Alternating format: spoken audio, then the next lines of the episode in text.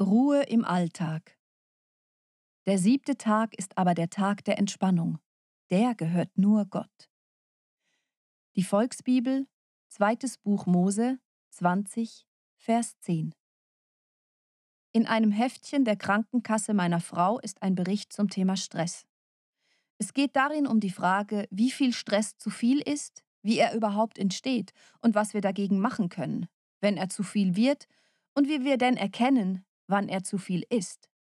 Schlechtes Schlafen, immer wieder aufwachen und an den To-Dos rumdenken, das Gefühl, dass alles zu viel ist, dass du es einfach nicht mehr packst, kreisende Gedanken, überhaupt viel zu viele Gedanken, kein Fokus mehr auf Einzelheiten, wenig Freude am Leben oder am Tag, Appetitlosigkeit, vermehrter Griff nach irgendwelchen Drogen. Das können Anzeichen sein. Einmal erkannt heißt es bremsen, runterfahren, und zur Ruhe kommen. Das Leben bietet eine reiche Fülle an Möglichkeiten, Dingen, die wir erleben, ausprobieren und verwirklichen wollen. Das Angebot ist heutzutage unerschöpflich. Unendlich schreien die Plakatwände uns zu, was wir kaufen sollen und wie wir glücklicher werden. Der Kapitalismus hat in der heutigen Zeit eine erschreckende Wende genommen. Ohne Kaufen bricht die Wirtschaft zusammen und wer sich nicht genug leisten kann, ist nicht cool. Das Ergebnis davon ist eine Welt, die noch immer sehr weit vom Reich Gottes entfernt lebt und eine Welt, die sich im globalen Durchschnitt laufend erwärmt. Aktuell ist die Welle an Hitze gerade wieder sehr krass. Ich klebe fast an meinem Stehpult im Büro, wenn ich diese Zeilen schreibe. Es ist also zu viel für uns und auch zu viel für Mutter Erde. Sie stöhnt und flucht und wir schwitzen uns einen ab. Die Ressourcen der Welt schwinden immer schneller und gleichzeitig wächst die Menschheit unaufhörlich. Was stimmt nicht? Und was hat es mit dem Bibeltext von heute zu tun? Bei Mose lesen wir in den zehn Geboten, dass der siebte Tag der Tag der Entspannung ist und dass dieser Tag nur Gott gehört. Was sagt uns das? Erst einmal erklärt es, warum der Gottesdienst an einem Sonntag ist, meistens jedenfalls. Und es erklärt, und das schon seit mehr als 2000 Jahren, dass es nicht gut ist, wenn du ständig unter Strom bist. Die zehn Gebote sind eigentlich Angebote an uns Menschen, die uns helfen können, ein Leben in Freiheit zu führen. Wir werden heute nicht alle besprechen, aber bestimmt machen wir das in Zukunft eines nach dem anderen. Gott übergibt Mose auf dem Berg Sinai die zehn Gebote für sein Volk, das er soeben aus der Gefangenschaft befreit hat. Es sind zehn gut gemeinte Angebote für das Volk. Noch einmal. Es ist nicht gut, wenn du immer am Rennen bist. Du brauchst auch eine Pause oder Pausen oder Auszeiten oder Faulzeiten. Dieser Jugendtreff heißt Oase. Auf Wikipedia heißt es unter Oase ein Vegetationsfleck in der Wüste, üblicherweise an einer Quelle, Wasserstelle oder einem Wald gelegen. An einer Oase tankt ein Mensch auf und erholt sich von der Wanderung durch die Wüste. Dämmert dir schon etwas? Der Jugendtreff, die Oase, soll dir beim Abschalten, runterfahren, auftanken und entspannen helfen weil es eben schon in der Bibel steht, dass du nicht immer auf der Überholspur leben sollst. Die zehn Gebote sind Angebote, wie wir es als Menschen zusammen auf der Welt besser machen können, um in das Reich Gottes zu kommen. Sie sind für alle da und dürfen von allen benutzt werden.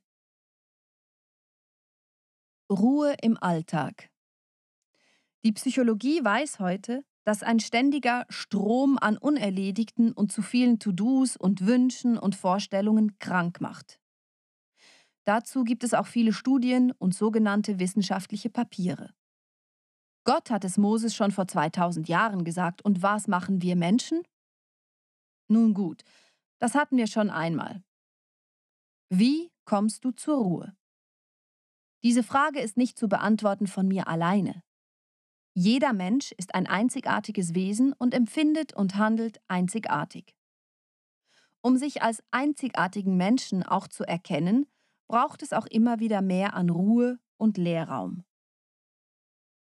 Unser Gehirn braucht Pausen, um Eindrücke und Erlebtes verarbeiten zu können. Beim Laptop ist es dann, wenn nichts mehr geht und du warten musst. Und wie holst du dir diese Phasen der Entspannung und des Nichtstuns? Das ist dein Weg und du musst ihn gehen. Ich kann dich zum Beispiel hier in der Oase mit diesem Text unterstützen, dir Mut machen, deinen Weg zu suchen und ihn zu verfolgen. Ich kann dich aber nicht dorthin begleiten. Genauso ist es mit der Suche nach Gott. Ich kann dir nicht sagen, was du machen musst, um mit Gott in Kontakt zu treten. Ich kann dir nur sagen, dass es sich bei mir gelohnt hat und ich heute ein ruhigerer, glücklicherer und entspannterer Mensch bin.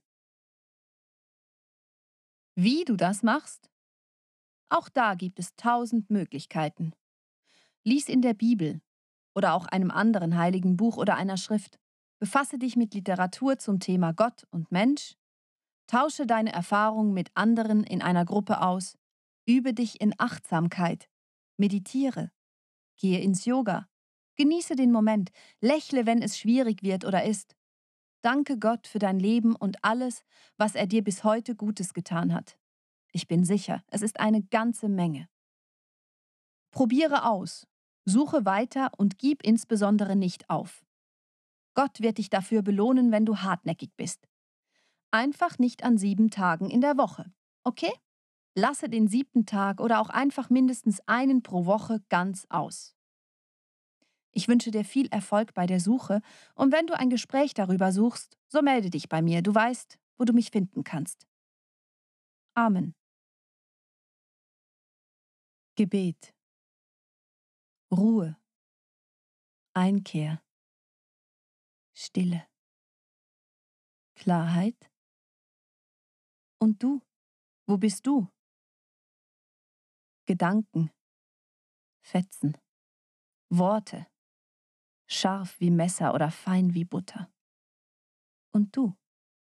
Wo bist du? Überzeugungen. Schön wie Blüten radikal wie Bomben. Und du? Wo bist du, Gott? Segen. Segne Gott die schwarzen Schafe, die Bettler und die Verliebten, die Menschen auf ihrer Flucht. Segne uns alle, dass neu werde die Erde ganz neu. Segne Gott die schrägen Vögel, die Kleinen und die Obdachlosen, die Kinder in ihrem Spiel. Segne uns alle, dass neu werde die Erde ganz neu. Segne Gott die bunten Hunde, die Tore und die Habenichtse, die Kranken in ihrer Not. Segne uns alle, dass neu werde die Erde ganz neu.